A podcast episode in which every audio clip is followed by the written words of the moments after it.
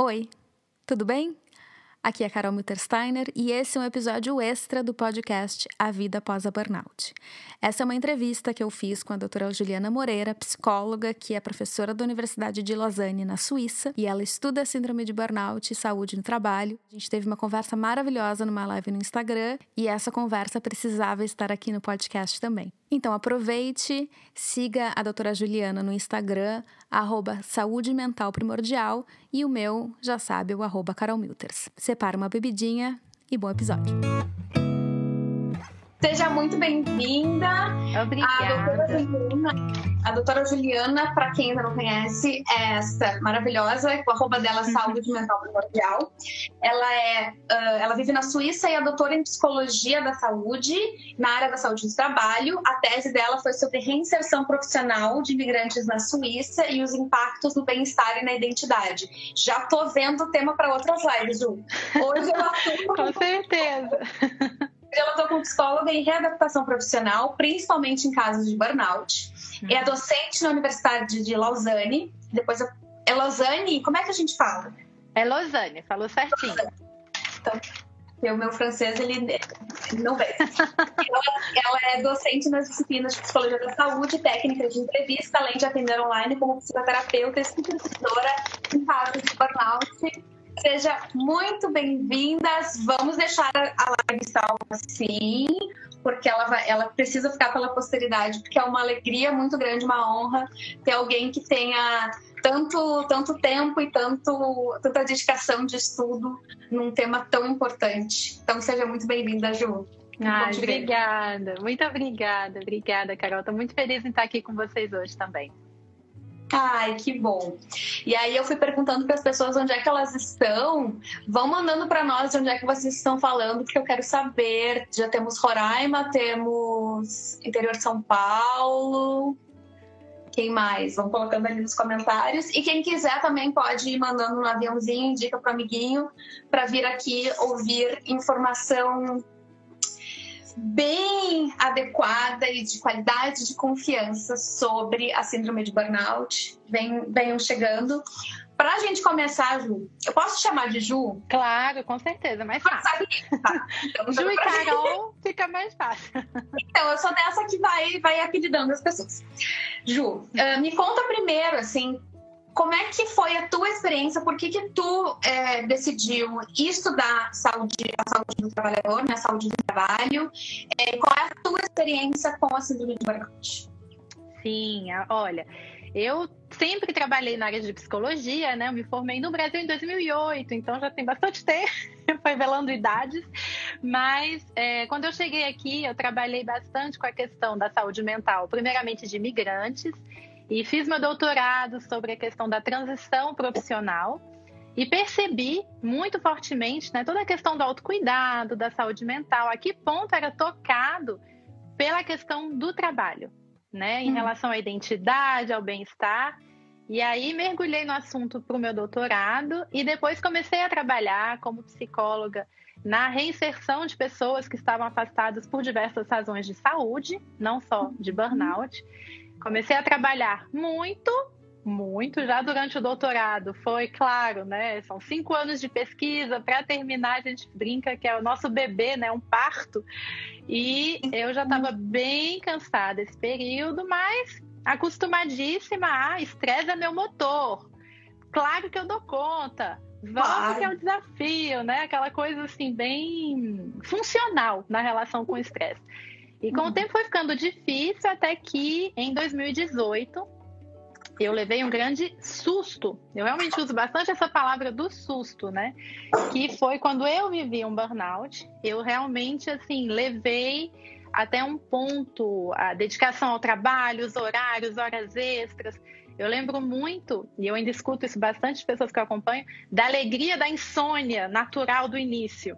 Porque a gente quer ser muito né, performático ali, e aí, de repente, ai, tô sem sono às meia-noite, que bom, consigo trabalhar um pouco mais. Acordei às quatro da manhã, nossa, que prático, tenho mais horas ainda para trabalhar. E fui tirando ali, né, realmente hum, tirando energia não sei da onde, até que não deu. O corpo realmente falou mais alto. Foi um grande susto, porque até então O estresse era meu aliado, era meu motor, e de repente, pela primeira vez, eu não estava dando conta. Uhum. Então, cheguei até. E tive que entrar. Demorei muito a aceitar o que estava acontecendo, porque, como assim? Eu não me reconhecia, né? Que é uma coisa que eu escuto bastante das pessoas que eu acompanho também. E é, me toca sempre cada vez que eu escuto isso, porque, como assim? Eu não posso confiar no meu corpo. Ele não está dando conta, como sempre uhum. deu. Uhum. E aí, depois disso, eu fiquei afastada alguns meses e fiz um trabalho que foi assim incrível com uma psicóloga daqui, especialista em burnout, que dava formações, né? Casa de Ferreira, espeto de pau. Dava formações no órgão que eu trabalho sobre isso, a conheci nesse contexto e virou minha psicoterapeuta durante o processo. E realmente fez muita diferença para mim a maneira como ela trabalha. Uhum. A gente depois terminou meu processo terapêutico, eu consegui voltar aos poucos né, uma questão até do contexto aqui também que favorece. Eu tive a sorte, né, entre aspas, de estar num contexto em que foi possível uma volta progressiva ao trabalho, com esse trabalho terapêutico uhum. ao mesmo tempo. E hoje, enfim, me sinto assim, bem melhor, muito diferente, né? Tem o antes e o depois do burnout, né? Uhum. E eu acho que esse depois é muito gratificante quando a gente consegue tirar as lições, passar do susto, do trauma, mas para isso é muito importante, né, ter ferramentas. E aí continuei depois que ela não, né, não era mais minha terapeuta, hoje é uma colega, que é a Catherine Vazé, de quem eu falo bastante, está até aqui com o livrinho dela que eu sempre ando sobre a questão do burnout, que é o meu manual de trabalho também. E a gente está traduzindo, eu estou traduzindo e ampliando com algumas ideias que a gente vai publicar no Brasil também, provavelmente esse ano. Ai, que maravilha. E agora, é, e virou para mim uma missão mesmo, sabe, Carol? Porque eu percebia é, o quanto a prevenção, né, essa autovigilância e a informação fazem diferença. Então, virei fã do seu trabalho também, acho muito claro, muito sensível, muito profundo a maneira como você fala sobre a síndrome de burnout. Queria te agradecer também por tudo que você escreve aqui. E agora estou com essa aventura nova também de estar trabalhando também em português com o Brasil desde novembro, é um projeto novo, mas que uhum. eu estou bem feliz em fazer. Ah, excelente. E eu fico muito feliz porque realmente é, e, é, e é difícil encontrar pessoas que tenham também a formação acadêmica, né? Porque a gente acaba. Sim. E eu gosto muito de trazer pessoas como, como você, porque é, a gente tem de um lado as pessoas que passam por isso, e aí de outro lado, lá, às vezes a academia fica lá longe, em cima do morro, numa montanha, inatingível, falando uma linguagem que ninguém entende, com artistas é. que todos têm que Sim. pagar 80 euros para conseguir acessar. Então, é, então é muito bom assim, a gente conseguir ter espaços para que a gente consiga aplicar. Eu entrevistei é, algumas pessoas também da, que fazem estudos de burnout parental, na semana de da ano passado. Sim. Enquanto estava falando, eu me liguei, porque Lausanne tem muito. É, é, bem tradicional e é bem conhecida por ser um lugar que tem uh, muita tem muita relação com o bem-estar e com a saúde. E se eu não me engano, eu já encontrei um espaço que é uma reabilitação de burnout para altos executivos que fica na Suíça. Você já ouviu falar alguma coisa Sim. assim? Mas tem, né? Sim, tem, aqui tem, aqui depende Ai, muito da região, né? Aqui na Suíça a gente tem a parte francófona, a parte alemã, a parte italiana, mas na parte onde eu moro tem a Clínica Trabalho, aqui na região, que faz um trabalho incrível, com o qual a, a Vazé, que é essa autora e psicóloga uhum. que eu conversei antes, colabora bastante e que são inclusive pioneiros, sabe, na tentativa até de objetivar, ajudar as pessoas a entenderem o que acontece fisiologicamente. Eles têm feito pesquisas muito legais nesse assunto que mostram, né, com o eletroencefalograma a diferença cerebral mesmo que a gente pode observar em pessoas que tiveram burnout e que não tiveram, sabe? Então, eu acho um exemplo bacana do quanto é forte hoje, né? Do lado científico também, a vontade de validar, de explicar a que ponto é um problema de saúde sério e que precisa ser melhor compreendido, com certeza. Muito bom, muito bom. Sejam bem-vindos aí quem está chegando, Carla, Bianca, Rô, No Limite do Estresse também escreve sobre burnout. Eu te conheci, eu, eu descobri o seu perfil através do trabalho do Divan, que faz um trabalho Sim. maravilhoso também. Eles têm conteúdo muito... Vocês fazem mesmo. É, de refletir sobre o papel do trabalho, o papel das organizações em vários aspectos. E ali, no, no post específico onde eu, onde eu te, te, te, te catei, te cachei, Sim. É, eu, tu falava de uma nova definição sobre o burnout, que é uma definição mais, um, mais concisa e mais clara. Conta para nós um pouco sobre o que é essa definição, como é que ela foi desenvolvida e, e como é que a gente pode Sim. transmitir para as pessoas de uma forma mais fácil para entender o que é essa tal dessa burnout. Sim, então, é uma pesquisa muito legal que foi feita por um grupo de pesquisadores aqui de Lausanne, mas que contou com mais de 12 países europeus, 60 expertos no assunto que construíram juntos justamente uma simplificação para unificar esse conceito, né? Porque a gente fala de esgotamento, de estafa no trabalho, tem muitos sintomas ligados assim com a depressão, ansiedade. Então essa definição ter sido validada, né, por diversos cientistas de vários países, me deixa com a esperança de que a questão inclusive, né, da credibilidade em relação a seguros, a questões dos direitos trabalhistas também aumente.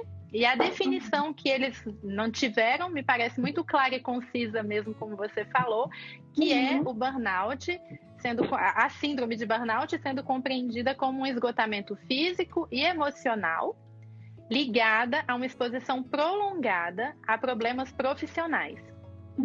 E isso eu acho que já tira daí várias questões que podem parecer ambíguas, né? Quando a gente está na fase de, ah, mas será que é um burnout? Será que não é?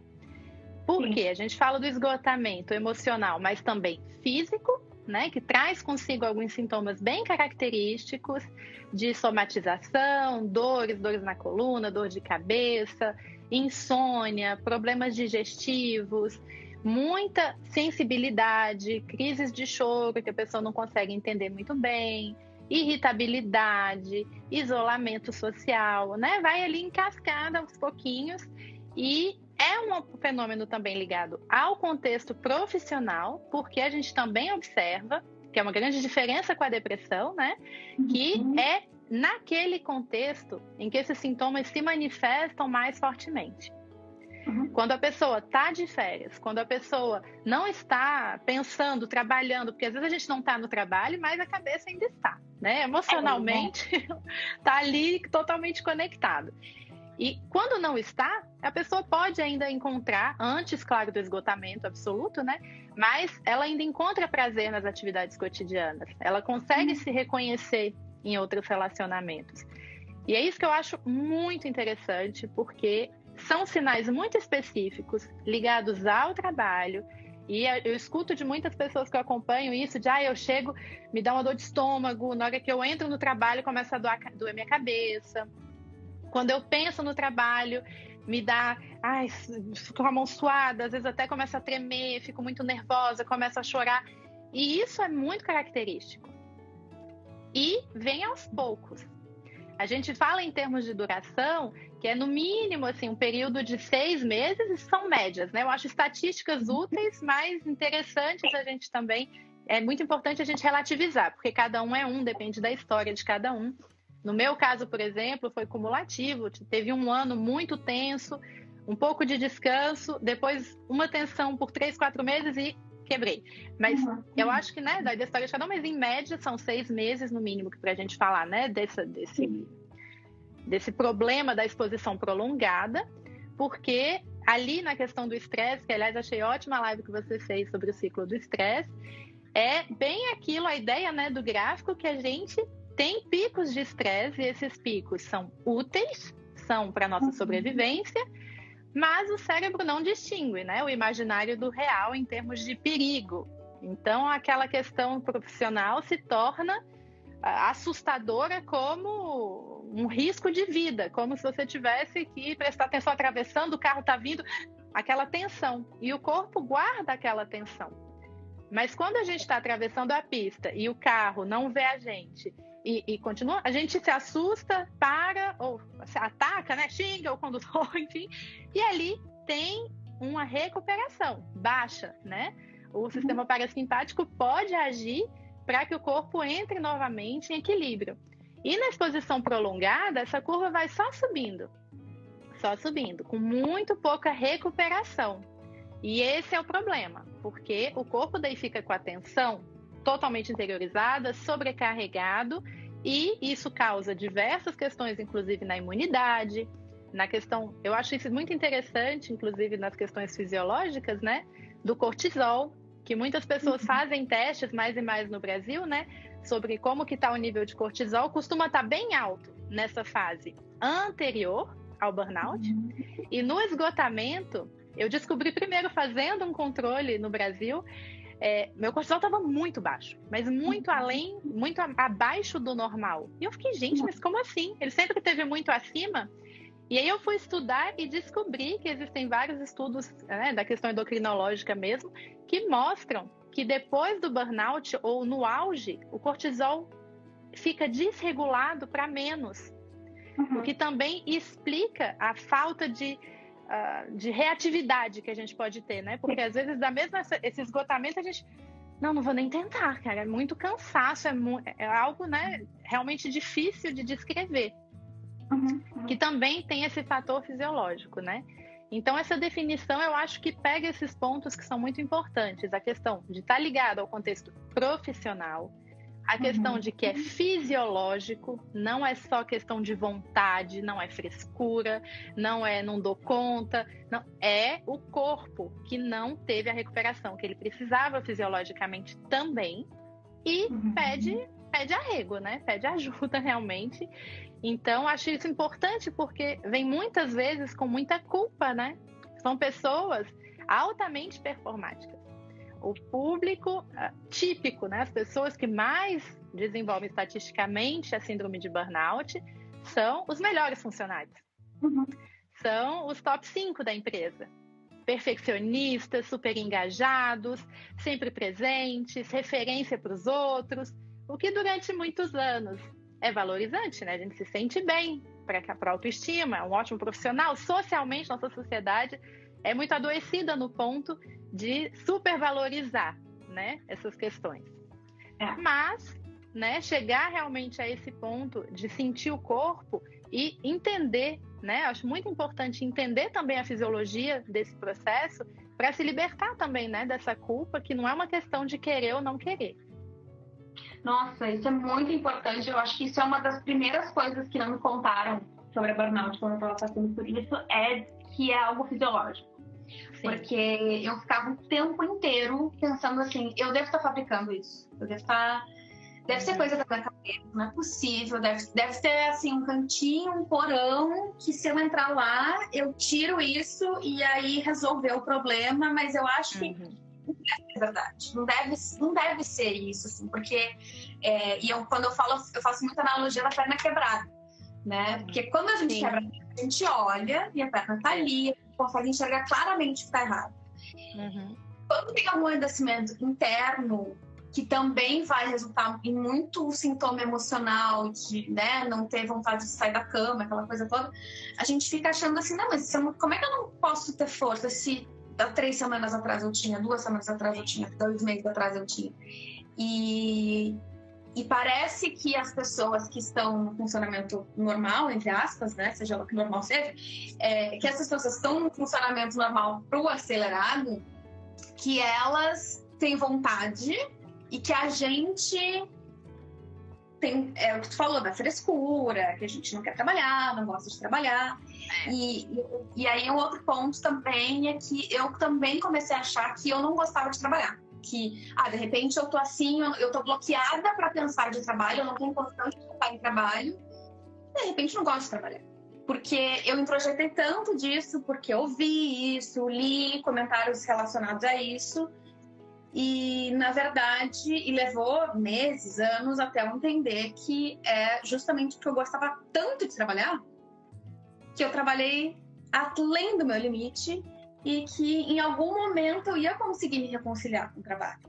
Né? Mas que existe esse rompimento, essa, esse, esse sair do nosso limite mesmo, e que isso né, até o momento que chegou ali, é, a gente tem como prevenir, mas sem informação, sem é. saber o que está acontecendo, como é que faz? Não tem. Não Exatamente. Tem. Exatamente. Eu tenho assim a convicção hoje que virou mesmo minha bandeira de trabalho da informação, que é metade uhum. da resolução. Uhum. Porque realmente em termos, né, não de, e eu acho isso também importante a gente lembrar, não para né, deixar a pessoa se sentindo culpada. Não digo que a culpa é da pessoa, é todo um sistema. Né? Existe o empregador que deixa ir longe demais, que tem a responsabilidade dele. A gente vai falar daqui a pouco do papel do RH uhum. nesse sentido. Existem as pessoas próximas. A gente pode, nesse processo, tendo a informação, faz parte do acompanhamento, contar com as pessoas de confiança. Né? Uhum. Negociar uma linguagem aceitável para a pessoa dizer: olha, Tô achando que tá um pouco diferente a maneira como você tem lidado. Que é diferente de dizer, nossa, você era tão radiante, você, você tá muito diferente, você tá tão cansada. Esse tipo de comentário não ajuda exatamente as pessoas, não. né?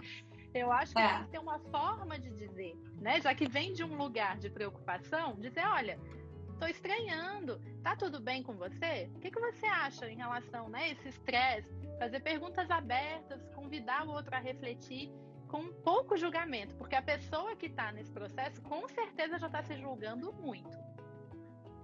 Amém. É, exatamente. Exatamente. uh, a gente já vai entrar nas, nas, nas seis dimensões principais da Sim. burnout.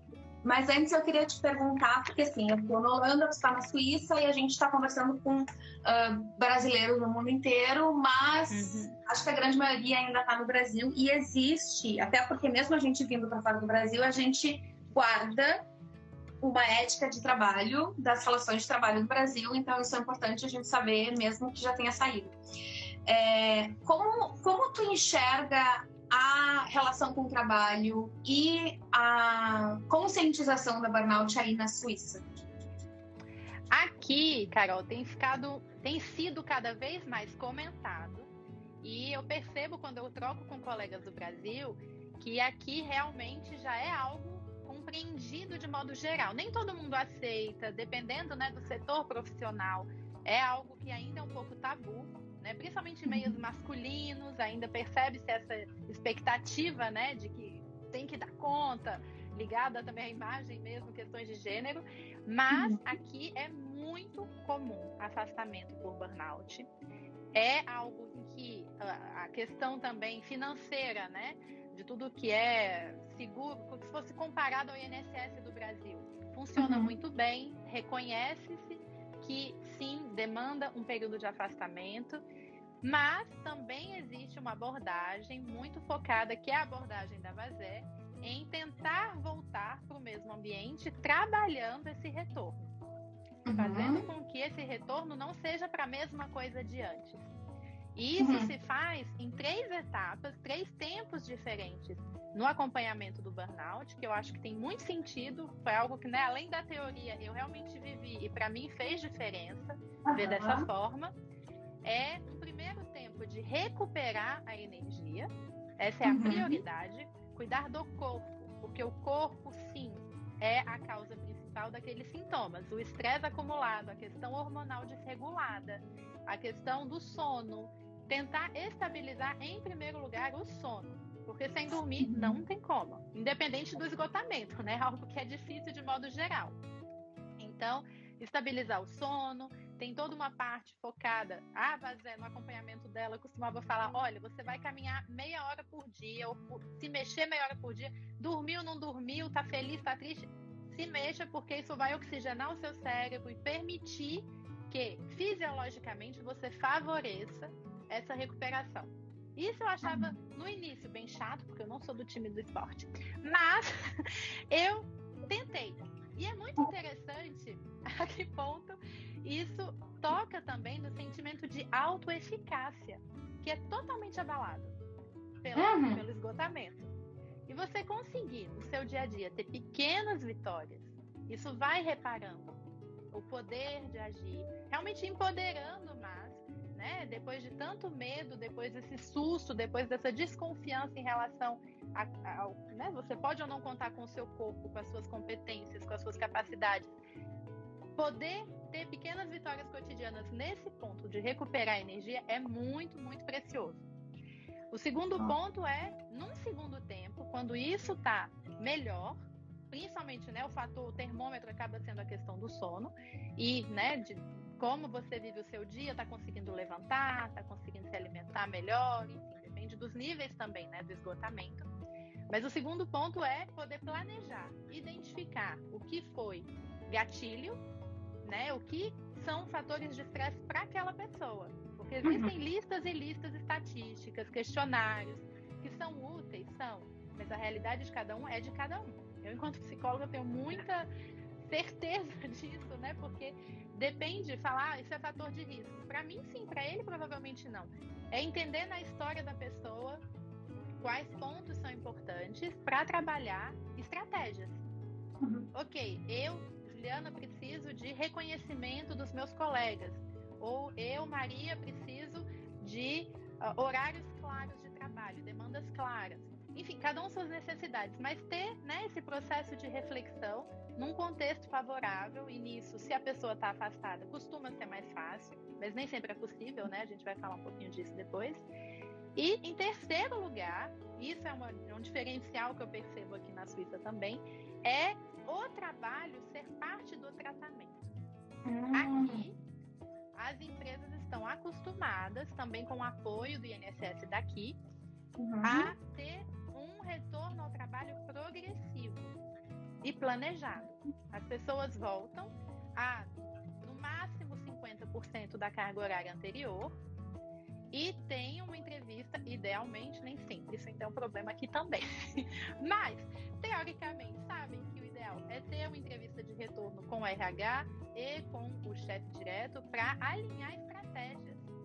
Alinhar uhum. o que a pessoa identificou nesse tempo 2 que a gente falou como sendo necessário para ela se sentir melhor aos poucos no trabalho e uhum. ter essa negociação né, com a empresa de, ok, qual vai ser a carga então? O que, que é possível? O que não é? Então, é mais ou menos essa linha de como as coisas funcionam por aqui, que é um modelo que eu acho que funciona, né? Apesar de nem sempre ser perfeito, como tudo, né? Claro, claro. Maravilhoso. É, o chat andou e, e não, eu não vi, então agradeço a todo mundo que está mandando comentários, porque às vezes ele anda, às vezes ele fica parado e eu tenho que mexer. Mas vamos aqui, Ana Mavi, Ju, é, a assessoria remota faz FAS, não sei se é FAS, é, não quero falar errado, do que imagina, sim. Trabalho no divã, estamos assistindo, responsável por essa fonte. Doutora Juliana, você percebe a diferença da manifestação do burnout no Brasil e da Europa?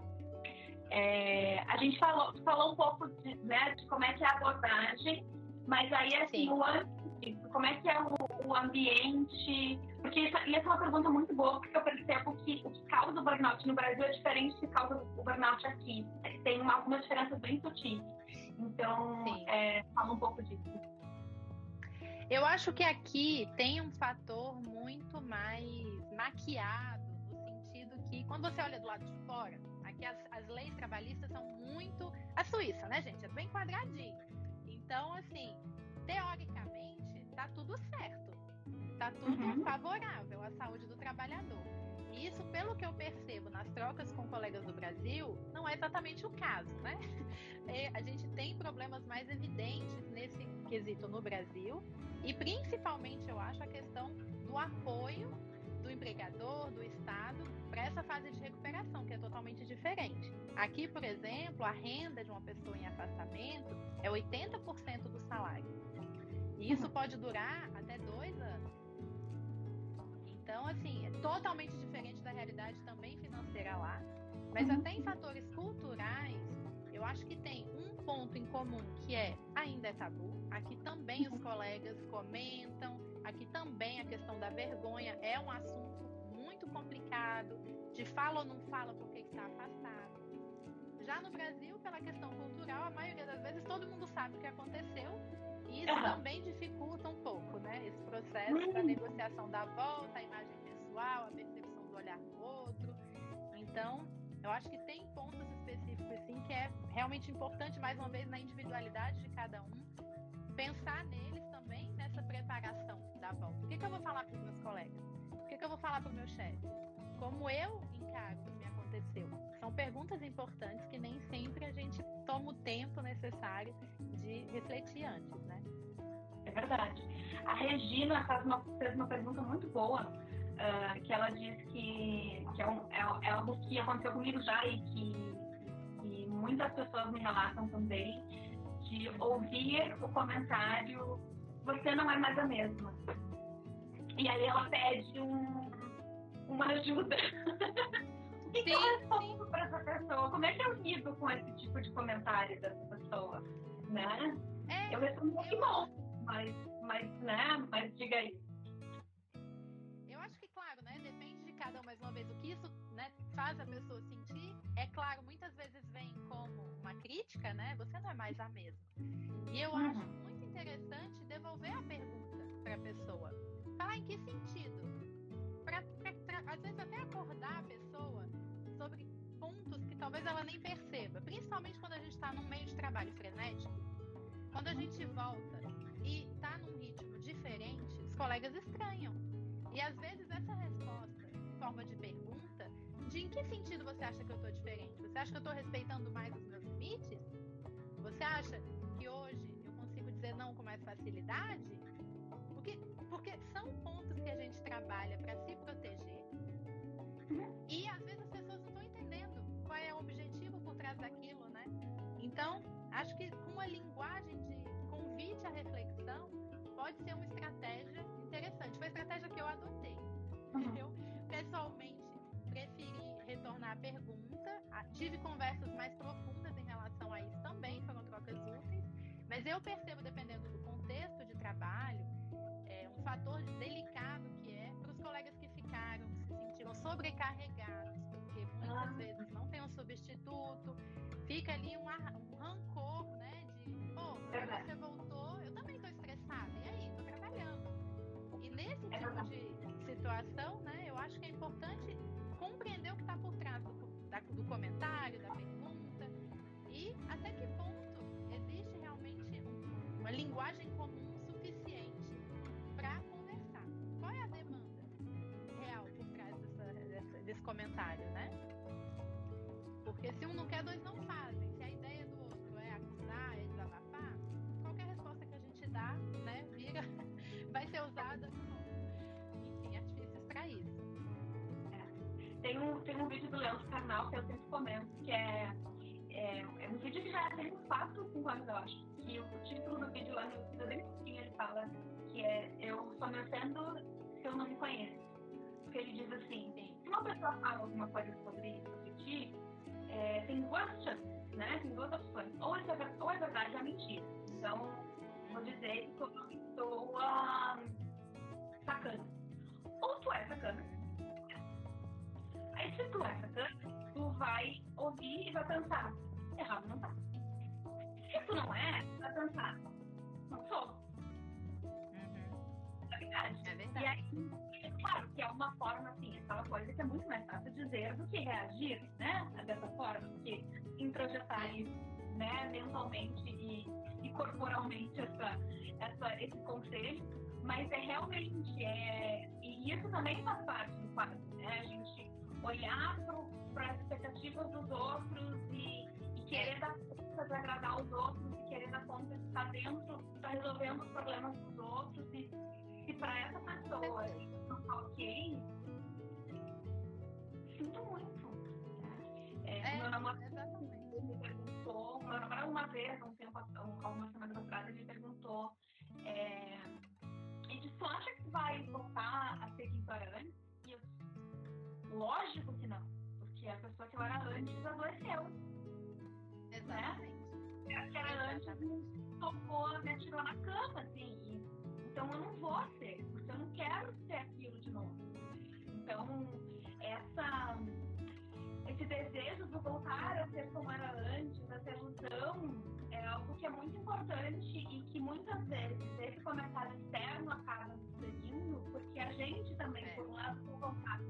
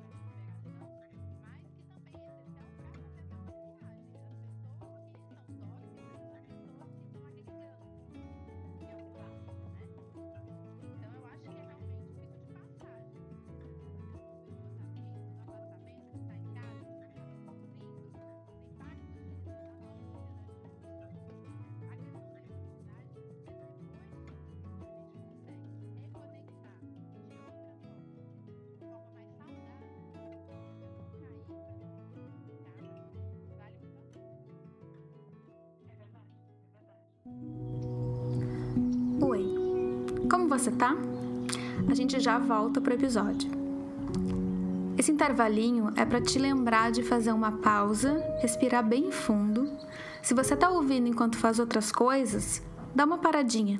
Se puder, feche os olhos rapidão, a não ser que você esteja dirigindo, né? Vem comigo. Inspira bem fundo. Sente o ar entrando e o oxigênio navegando pelo corpo inteiro. O ar nos pulmões. pela boca, bem devagarinho, até sair todo o ar. Você pode repetir essa respiração sempre que notar que o teu sistema ficou meio nervoso. Se quiser, continua inspirando e respirando bem profundamente enquanto eu te dou mais um recadinho. Existe um exercício chamado Morning Pages, páginas matinais, popularizado pela escritora e roteirista Julia Cameron. A tarefa é simples, mas não é muito fácil.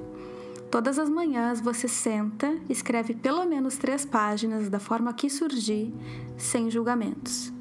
Sentar para escrever todas as manhãs, ok, várias manhãs, durante os dias mais sombrios do meu quadro de burnout e depressão, me transformou me trouxe uma segurança, uma clareza e uma liberdade criativa que eu nunca tinha experimentado antes. Escrever tornou-se uma das minhas terapias. É um exercício que eu recomendo de coração, e foi através desse exercício que eu cheguei no meu primeiro livro de crônicas, Minhas Páginas Matinais Crônicas da Síndrome de Burnout, à venda em inglês e em português. Para ler um trecho do livro grátis e encomendar sua cópia, acesse minhaspáginasmatinais.com.br. Se você está curtindo esse podcast, compartilhe nos teus stories marcando Carol Milters, que sou eu, ou manda para alguém que pode gostar de ouvir também. Pronto, dá mais uma respirada bem profunda, reabastece a bebidinha e bora voltar para o episódio.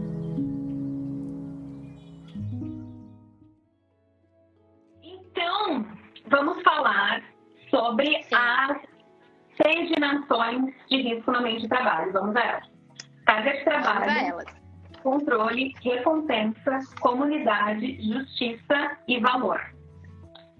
Sim, vamos. Eu, eu, quis falar dessas seis dimensões porque quando a gente fala do burnout, né, a gente fala muito uhum. da, da escala que é mais usada no meio científico também e no meio profissional, que é a de Maslow, que é usada uhum. sempre, o BMI, né?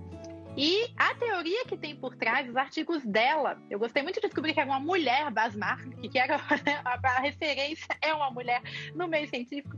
E a né? questão é, eu fiquei muito animada quando eu descobri isso. Gostei mais ainda do trabalho dela. Porque, infelizmente, né, a questão, enfim, da, da evolução científica para as mulheres ainda não é equi equilibrada no mundo, vamos dizer assim. É, em relação a isso, quando ela fala da carga de trabalho, eu acho muito interessante porque para desenvolver justamente esse questionário, né, que tem ali entre 16 e 19 itens, dependendo da profissão, ela teve toda essa reflexão antes sobre os seis fatores, que são né, universais em alguma medida, mas dependem do contexto. Em relação à carga, é a noção de carga de trabalho subjetiva, ou seja, a pessoa encara no dia a dia dela que o que ela recebe para fazer é possível de ser realizado dentro daquele espaço temporal, físico, naquele contexto em relação às ferramentas, para aumentar, mais uma vez, a questão da autonomia, da competência. Então, a carga de trabalho é relativa e eu acho importante lembrar desse ponto porque é um tipo de comentário que pode vir à tona no meio profissional de um funcionário que diz: ah, que diz, ah, mas para mim mais, e o colega fala, ah, mas eu consigo fazer, para mim tá tudo bem. Ah.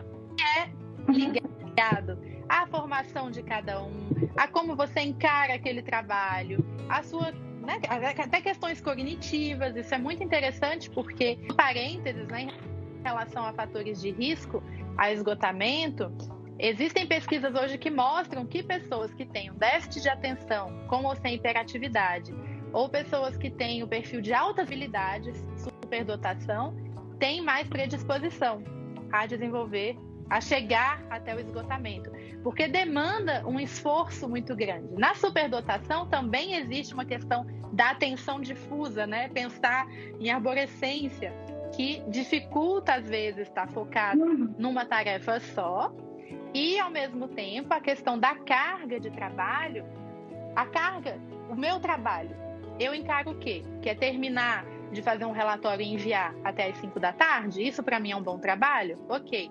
Uh, ou é fazer um relatório em detalhes? Pouco importa quanto tempo isso vai levar e entregar um relatório perfeito? Ok, isso é outra carga de trabalho. Então depende da relação que a pessoa tem. É totalmente subjetivo. Então esse é o primeiro ponto que eu acho muito importante lembrar e é muito útil para o RH para relativizar né? Quando uhum. uns dizem que é demais e outros de menos, é porque são pessoas diferentes. Isso é normal. Uhum. em relação ao controle, é a ideia de o controle sobre aquela tarefa em relação às minha, minhas competências. Eu posso controlar a questão de ser ou não capaz, a questão do prazo, a questão da qualidade, as pessoas com quem eu colaboro, correspondem às minhas expectativas para eu achar que estou fazendo um bom trabalho ou não.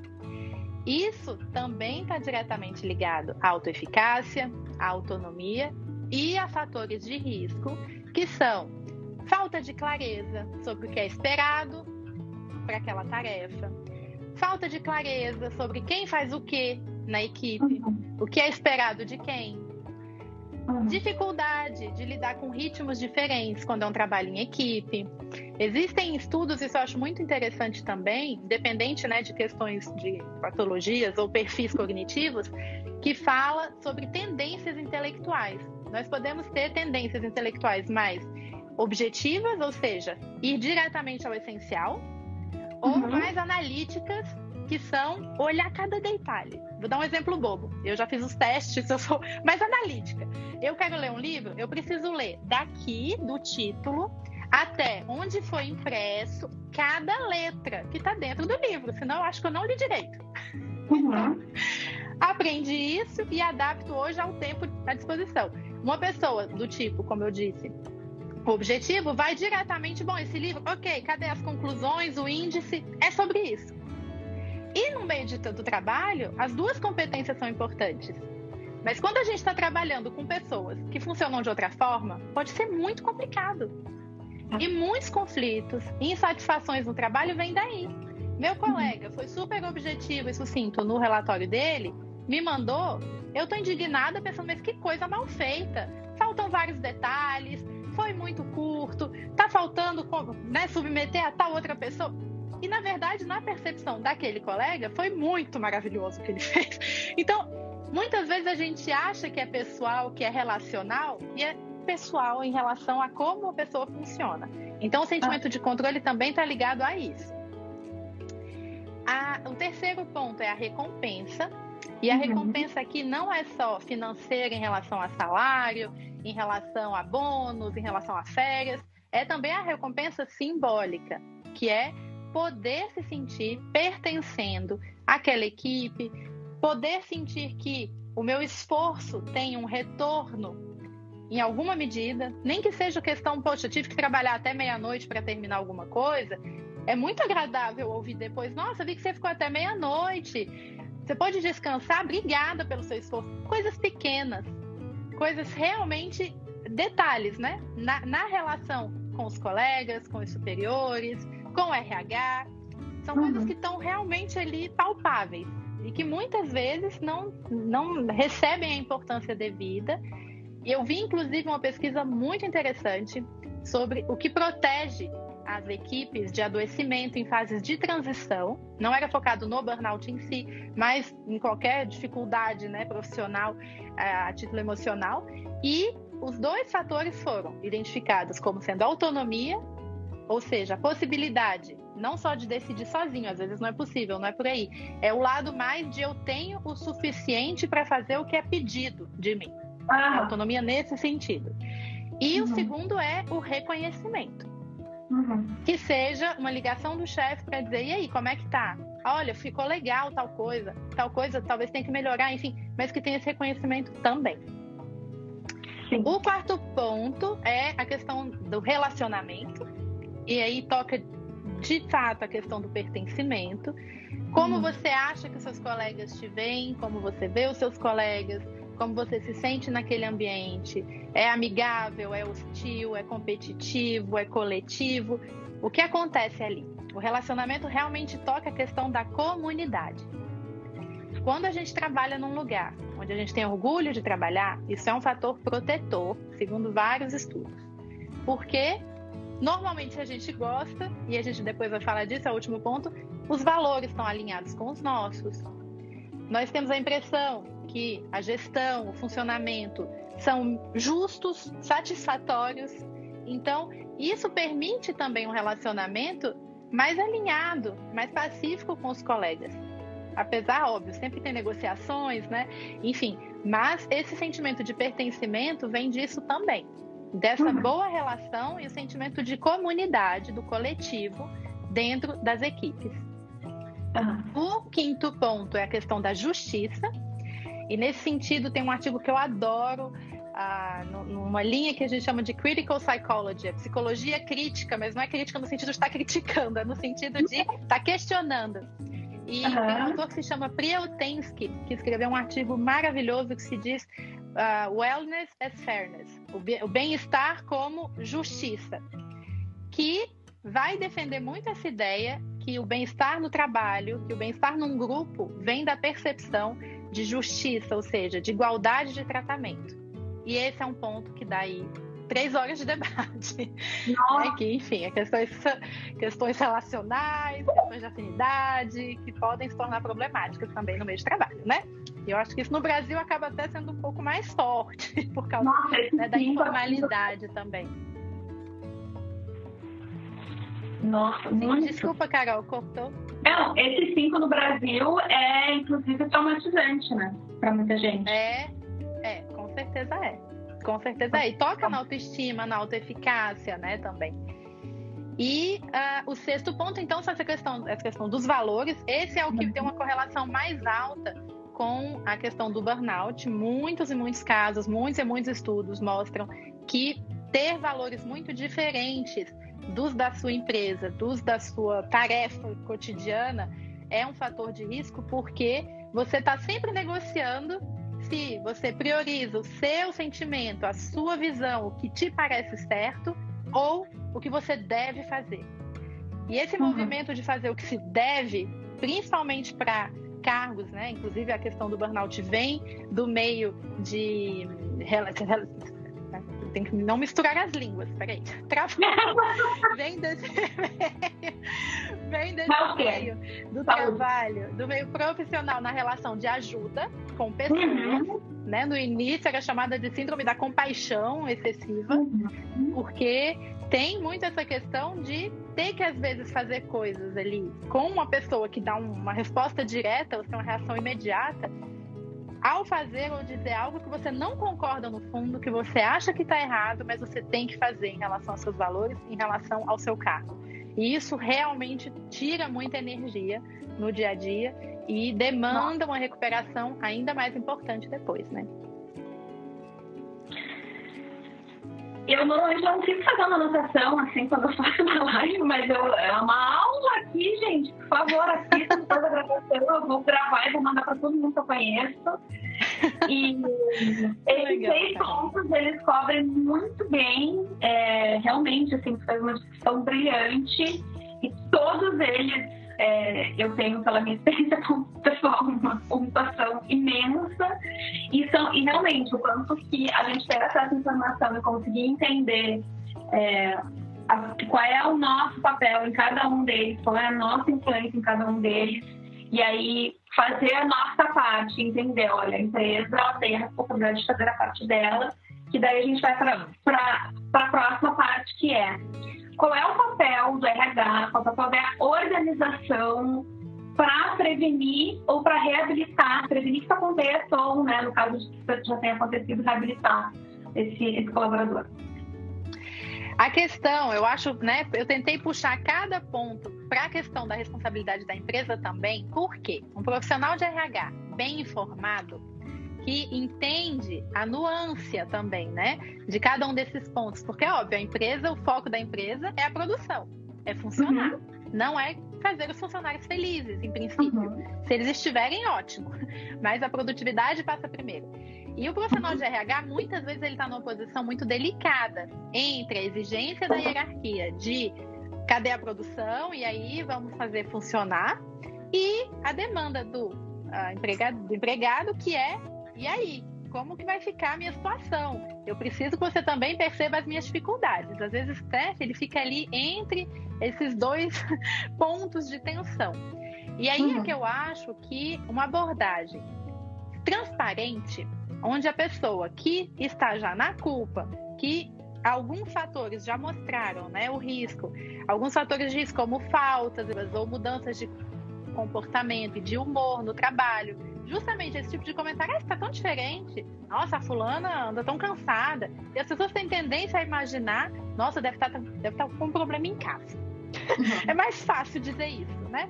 Do que se perguntar o que está acontecendo ali também. De abrir a porta, explicitar, dizer para a pessoa, convocar, mas não numa abordagem de controle. Eu acho que isso é muito importante mais no uhum. acolhimento do que no controle. Acolher não quer dizer aceitar incondicionalmente qualquer coisa.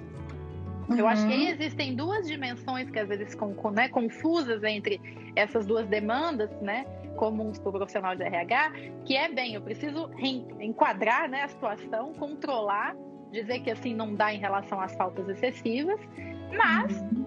só isso não funciona não funciona. Isso, eu acho que né, as pessoas que já trabalharam em RH um tempo já entenderam. E as pessoas que já passaram por isso também percebem a que ponto isso é uma fonte de angústia, né? Uma ah. cobrança. É possível dizer claramente, porque o empregado também não, a pessoa que trabalha, ela sabe muito bem que isso pode ser problemático, né?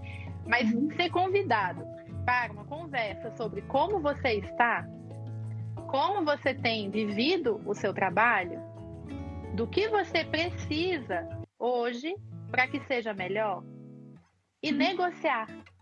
Sabe, parece muito simples, mas está tão distante muitas vezes do que é feito, porque muitas vezes já vem, vamos conversar, uma convocação para conversar sobre as suas faltas excessivas. Uhum. Isso não é um convite ao acolhimento, isso é uma bronca. Uhum. E a pessoa já sabe e já vai na defensiva. Então, a abordagem inicial, sabendo que todos estão ganhando, porque se a gente identifica a tempo, se a gente pode modificar pequenas coisas a tempo, às vezes é uma mudança de escritório, às vezes é, é só estar tá longe de tal pessoa, ou diminuir ou adequar o horário, ou poder dizer, olha, eu estou com dossiês demais, eu não estou dando conta. Vamos tentar diminuir? É melhor diminuir 20% e a pessoa continuar trabalhando, continuar tendo uma relação de confiança ali, do que forçar a mão e a pessoa sumir. Porque esgotou. Até formar alguém novo, o prejuízo para a empresa, se a gente for falar em termos de lucro, em termos de produtividade, é muito maior de não, não cuidando do que cuidando. Então, essa então, conta não profissional. É, uhum. essa conta não fecha. E, e o profissional de RH ter a informação, porque a intenção é muito boa muitas vezes, né? Muitos eu conheço, tenho vários colegas que trabalham em RH e que me dizem: ai, cara, não acredito que eu vou ter que chamar esse cara, coitado, eu sei que ele tá passando por tanta coisa na equipe dele, em casa, porque às vezes, né, isso vai também levando a sintomas que complicam a vida pessoal também, apesar de ter começado na profissional. E eles mesmos não se sentem bem com a demanda da né, chefia de: olha, tem que resolver essa situação. Mas justamente nessa negociação e poder dizer abertamente, gente, um funcionário compreende a cultura organizacional na qual ele está.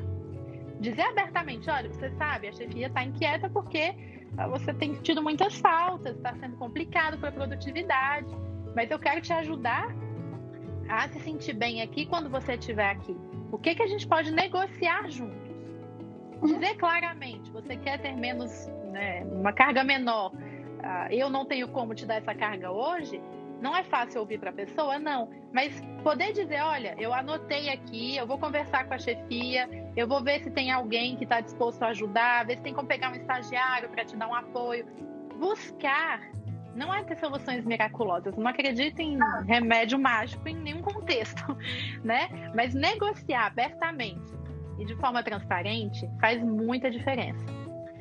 E uhum. muitas vezes protege também né, a pessoa do medo absurdo que muitas pessoas ficam de cara, você demitido. Como é que vai ser isso? Eu não posso perder esse emprego. A realidade financeira de muita gente não permite. E isso é um outro ponto que eu acho importante a gente comentar também sobre a possibilidade de tratar o esgotamento quando não é possível parar de trabalhar. Porque uhum. tem situações assim. O ideal é poder parar, se cuidar um tempo e voltar aos poucos. É o que parece funcionar melhor, mas nem sempre é possível. E quando não é? Eu acho muito interessante também, né, dar essa esperança para as pessoas. Eu acho que se o RH tem essa abertura, tentar conversar, a gente conversar não é chegar e falar, ah, não aguento mais. Às vezes é o que a gente quer, mas isso não é uma conversa, né? Isso é um desabafo. E é. não é o lugar também do RH tá sempre lidando só com essas questões.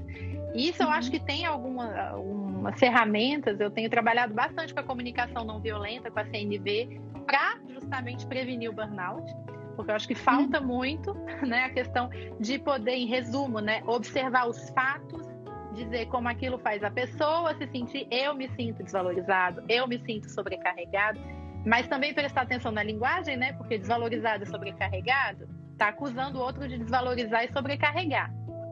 Ah, então tá. Eu me sinto cansada, porque tem muitas uhum. coisas para fazer e eu não tô dando conta. É diferente de dizer tô sobrecarregada, né? Então tomar uhum. cuidado com a linguagem também nesse ponto. Mas quando não é possível, tentar negociar já, né? Ali internamente na empresa com o RH, preferencialmente, se tem um, às vezes nem tem, né? Dependendo do lugar, é, para esse tipo de tarefa. E fazer um inventário, eu faço isso com alguns pacientes, fazer um inventário de, ok, quais são as tarefas no dia a dia, fazer uma coluna mesmo, coisa bem uhum. de psicoeducação, é, o que hoje é fator de estresse na sua rotina, o que hoje é fator de recuperação na sua rotina. Uhum. Algum lugar, não de recuperação, esse com certeza não, mas o lugar dos de estresse precisa ser reorganizado. Não dá para diminuir o trabalho? O que, que dá para diminuir? Tem como pegar um pouquinho da poupança e comprar um lava-louça a prestação para você ter mais tempo em casa? Talvez seja aí. Mas assim, de forma bem concreta. De onde é. a gente vai tirar tempo, de onde a gente vai tirar recurso, porque o caminho não tem outro, é a recuperação. A síndrome de burnout, o esgotamento, o estresse crônico, Vem de um estresse prolongado? Vem, mas o problema não é só o estresse estar tá ali, é não ter a recuperação. Uhum. Então eu insisto muito e sempre na questão da recuperação. E recuperação não é, ah, então vou me recuperar, vou para um barzinho com os amigos. Quando a gente está exausto e vai com os amigos do trabalho, tá ali sentado falando do trabalho, tá recuperando realmente? né? novas circunstâncias, novas fontes de recuperação. Uhum. E essa é a, uma abordagem que eu acho muito importante, essa abertura, a curiosidade. Uhum. Né? Se desapegar um pouco dessa imagem rígida de si mesmo, que a gente acha, ah, eu sempre me recuperei assim, sempre me fez uhum. bem estar com os amigos, sempre me fez bem viajar. Ok, mas nem sempre você esteve esgotada. Hoje, uhum. na sua realidade de hoje, observa aí no seu dia a dia o que é que te faz bem, de verdade. O que quando você termina, você faz, ah, Ok. E anota. Eu, inclusive, criei acompanhamento nas supervisões uma bússola da, da, da, da, Como é que eu chamei isso, gente? Bússola do bem-estar ou bússola da, da atividade ser vigorante. Está no meu Telegram, inclusive, disponível para quem se interessar. Que é um exercício de parar. Eu convido as pessoas a fazerem toda semana nesse processo de prevenção. Sentar e se reconectar parar uhum. e observar de modo concreto hoje, para quem eu sou hoje, o que foi que me permitiu me recuperar. O que é que me ajuda a me sentir com um pouco mais de energia. O que eu gostaria de dizer para mim mesma, que eu diria para minha melhor amiga se ela estivesse vivendo o que eu estou vivendo. Porque às vezes na nossa cabeça, né, a gente não é muito gentil com o que se diz. E muitas vezes não percebe ali nos pensamentos automáticos de todo dia. Então tem todo um trabalho que eu acho que vale a pena nos pequenos minutinhos do dia a dia, acostumar, né? Acostumar a funcionar de outra forma. Uma pergunta boba, entre aspas, mas muito importante, que eu aprendi a me fazer é: eu tô respirando? Toda vez que eu tô ah. preocupada, ou que eu tô excitada no bom sentido de, ai, vou dar uma aula, eu fico muito animada antes de aula, então, mas eu fico um pouco nervosa quando eu não conheço a turma. Hoje eu aprendi a, eu tô respirando? Não. Cara, quantas vezes eu não tô respirando? Tô ali hiperventilando, fazendo com que o ciclo do estresse, eu tô alimentando aquele ciclo, o que só vai fazer eu hiperventilar mais ainda, estar mais estressada, a voz cortar, tremer, não gostar do início da minha fala, enfim, né? Mas isso vem do autoconhecimento, né? De se permitir ter esse tempo. E essas informações não são muito complicadas, né? São coisas que todo mundo pode aplicar, mas eu acho que a informação também no meio profissional pode fazer muita diferença. E esse tipo de papel, se você é terapeuta para virar para uma pessoa, sei lá, você prestou atenção se você está respirando, como é que está uhum. seu sono. Qualquer um pode fazer isso. Se o profissional de RH se permite também, né, ter esse cuidado no acolhimento, eu acho que faz muita diferença para a pessoa. Excelente, excelente. A live vai ficar salva, quem está perguntando. Vários elogios aqui, também estou achando incrível. Obrigada, é, a, Regina disse que precisa nascer de novo. Não precisa. Não. Todos os dias a gente consegue aprender e começar. Sim, com. É, esse, esse, isso que tu comentou das fontes de estresse, das fontes de recuperação, é um exercício que eu recomendo todo mundo que está assistindo a fazer, é, já vendo, enfim, ao vivo gravado, enfim, é, porque ele, ele é um primeiro passo para que que, né, o que, que pode melhorar, o que está ao teu alcance, enfim. Então eu super recomendo. Um, Ju, a gente vai ter que fazer mais, várias. Com Vocês querem que a gente faça mais lives? Eu nem vou perguntar, porque eu já vou dizer que sim. Eu vou, inclusive, eu vou amanhã eu vou cortar o. É, vou extrair o áudio, ela vai ficar gravada no GTV e eu vou liberar no Spotify também como um episódio extra, porque merece ser ouvido. Esse conhecimento, assim, para o máximo de pessoas possível. Que legal. Todo mundo que vocês conhecerem aí, porque se eu tivesse tido acesso a essas informações, eu não precisaria ter colapsado.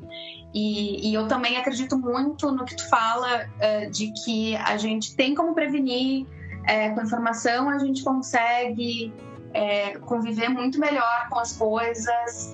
E existem muitos fatores aí que estão no nosso controle e, tão, e existem fatores que daqui a pouco a empresa não entende porque coisas mudaram muito rápido e é, eu escrevi uma vez um texto, ano passado eu escrevi, a minha irmã fala muito isso, não enxergue maldade onde só existe incompetência. Às vezes a gente acha, é. e, e, às vezes a gente passa por situações realmente de violência, de abuso e tudo mais. Hum. Mas muitas vezes existem questões em que é, é apenas uma questão de incompetência. E todos nós somos incompetentes em muita coisa. Então, é tudo uma questão da gente entender, trazer também propor para a empresa. E, e eu também já aprendi que é muito raro uma pessoa burnoutar sozinha numa empresa. Sempre tem um ambiente ali que é, é uma questão de tempo. Uh, no lugar onde eu tive o meu processo, era um lugar que parecia que estava todo mundo vivendo uma vida maravilhosa. Faz seis anos que eu saí de lá, eu já sei de três pessoas que passaram por burnout, ou quatro. Uhum. Então, se der para prevenir a primeira, tu vai prevenir 20 pelos próximos anos. Com certeza. Isso é uma grande verdade mesmo, Carol. E, e, é algo que já é parte da nossa realidade, já é um em cada três, quase um em cada dois trabalhadores no Brasil. Aqui na Holanda, um em cada seis. Na Suíça deve ser um número meio parecido. Então, assim, é. que não está acontecendo contigo, está acontecendo com algum amigo teu, com algum colega de trabalho, com alguém da tua família. Então, compartilha esse, esse conteúdo. E para encerrar, Ju, eu quero só que tu comente um pouco sobre o curso que tu está fazendo em, em conjunto com o trabalho do banco. Sim, justamente com os queridos do trabalho de banco, são também grandes amigos e fazem um trabalho incrível há muitos anos. A gente decidiu juntar os dois nichos, né? Eles estão muito na saúde do trabalhador, eu estou muito na questão da saúde, do autocuidado ali na prevenção individual. Então, resolvemos criar um para profissionais de RH explicando, indo realmente muito mais profundamente do que eu né? Tô, um pouco frustrada, tinha vários pontos, não deu certo, a gente faz outro Mas. Olha a alta eficácia. É, com certeza, eu vivo vigila, vigiando aqui o perfeccionismo para mim, para o outro, como é isso. Mas é, a ideia é realmente aprofundar e eu acho, é, é, realmente assim, minha missão também hoje, eu, eu estudei demais antes de achar também ferramentas, coisas que realmente me ajudem ali no dia a dia. Então eu faço muita questão em tá, de cada vez propor ferramentas. E aí, a gente entendeu a teoria, o que, que eu faço com isso quando a pessoa estiver ali na minha frente chorando, sem saber o que fazer? Quando o chefe estiver ali pressionando. Então, eu preparei algumas ferramentas, traduzi algumas da Vazé, que está também bem feliz do curso né, e do, do conteúdo está chegando no Brasil, para profissionais de RH, para justamente favorecer esse processo do acolhimento e ter, a partir do curso também, preparei um guia para entrevista de retorno, bem focado na questão da readaptação, pontos importantes para negociar né, a maneira como vai ser essa nova fase, porque é possível voltar para o mesmo lugar, mas não é possível voltar para as mesmas circunstâncias. Uhum. Mas as circunstâncias são feitas por pessoas. E eu gosto de acreditar no potencial da mudança, da adaptação de todo mundo quando a gente tem um objetivo em comum. Então, uhum. esse processo do preparo é muito importante e é um dos focos do curso que a gente está fazendo aí 19, 20 e 21 de fevereiro. O link, a gente vai colocar o conteúdo programático detalhado essa semana com o pessoal do Trabalho no Divã, a Bianca e o Vitor. E as inscrições estão abertas pelo Simpla, pelo link que está na minha bio e na bio deles. Compartilhem com os profissionais de RH da empresa de vocês. Fica a dica, diz É assim, ó, isso aqui vai te ajudar a lidar É. comigo. E com os próximos, porque eu não vou ser a primeira e nem a última. Eu talvez seja. Eu provavelmente não sou a primeira e eu certamente não serei a última. Só manda, manda, manda na DM, assim, não. É, ótima fala, ótima. E pra quem tá do outro lado, pra quem não é profissional de RH, eu também convido, eu tenho uma oficina de escrita terapêutica amanhã e sábado, online no Zoom, tem lá na minha bio também. É, a escrita é, já se sabe que escrever seus sentimentos, as suas aflições, as suas questões, é algo que faz muito bem, reduz o estresse, faz a gente entender melhor o que está acontecendo aqui dentro, que é muita coisa, muito emaranhada. E a, a cabeça não funciona para guardar, ela funciona para combinar. Então, através da escrita, a gente libera muita coisa, a gente consegue se entender muito. Eu virei escritora porque comecei a escrever com terapia e hoje eu tenho feito isso. Vai ser, eu fiz três turmas ano passado e agora tem mais duas turmas agora em janeiro. Depois vou repetir durante o ano. Quem quiser, vai lá no meu link da bio também, que vai ser um prazer. A gente faz grupos pequenos, conversa sobre. Quem quiser ler o que escreveu, eu faço algumas perguntas, dou um tempinho para escrever. E aí é, é uma. As experiências de grupo são muito maravilhosas, porque sempre tem alguém que lê alguma coisa que a gente fica, nossa, mas isso é para mim. Então, isso faz muito bem. Todo mundo sempre sai melhor do que entrou. E tu sai com os registros é, de, de coisas que sempre são importantes. A, a escrita é muito, é muito poderosa por isso, assim, porque ela funciona pro, pro teu eu de hoje e pro teu eu daqui a 10 anos, se tu guardar direitinho. E talvez sirva para outras pessoas se quiser publicar também, né? Não precisa virar escritora que nem eu, mas o convite. E eu agradeço muito a todo mundo que participou de É, coração. Obrigada, gente. É, eu já tava, eu tava assim, já muito feliz de ter a doutora Juliana aqui, também conhecida como Ju, que eu chamei a live inteira de Ju. Parazinho. E, e faremos mais lives, estaremos ah, mais juntas. Conta comigo, Ju, porque tu precisar. Fiquei Obrigada, Carol. Maravilhada com o também. teu trabalho, que eu tava vendo no feed, enfim. E aí todo mundo que, que gostou, por favor, vá pro, pro perfil da Ju. Sexta-feira também tem a reunião dos Burnoutados Anônimos, que é um grupo independente que eu fiz só de pessoas que estão passando pela burnout, pra gente bater papo. né? Não tem terapia, não tem. não substitui nenhum desses tratamentos. É um grupo de amigos para a gente sentar, conversar. Eu proponho alguns exercícios de escrita também, mas é um grupo anônimo que entra ali quem quiser. É carolmiltes.com.br Anônimos. Para inscri inscrição é gratuito, sem fins lucrativos, para a gente ter um espaço para conversar, contar suas histórias. Toda última sexta-feira do mês, ao meio-dia do Brasil, a gente tem esse encontro e é sempre muito bom. É, trabalho lindo, Carol. A gente se sente muito sozinha às vezes, né, Ju? Com certeza, com certeza. Eu achei maravilhosa essa iniciativa, viu? Parabéns, é muito precioso. Ai, A gente ter esse tipo de espaço de acolhimento para perceber, né? Também perceber diferentes estágios, ouvir quem está indo melhor, quem não está indo. Poder se ajudar realmente faz muita diferença. E é muito, muito bom. Então, quem quiser, qualquer coisa, me mandem mensagem, conversem também com a Ju. E fiquei muito feliz de começar esse contato contigo, primeira de muitas. Primeira de muitas, adorei também. Obrigada, Carol. Obrigada, gente, pelas perguntas, comentários. Foi muito bom estar com vocês. Muito bom. Obrigada, gente. Até mais. Tchau. Beijo. Se você gostou do que ouviu, deixe um review desse podcast na sua plataforma de preferência e o compartilhe na sua rede para que esse conteúdo chegue em mais pessoas. Você pode assistir às transmissões ao vivo diretamente no Instagram e no YouTube. No Instagram você procura por Carol Milters e no YouTube é youtube.com barra carolrm de Miltersteiner. Esse podcast é produzido e apresentado por essa que vos fala, Carol Miltersteiner. A trilha do nosso podcast conta com composições do Ketsia e do Chad Crouch. No site carolmilters.com você pode ler os meus artigos, textos e ficar por dentro dos eventos que eu organizo. Obrigada por ouvir, te espero para o próximo. Cuide-se bem e aproveite o teu dia.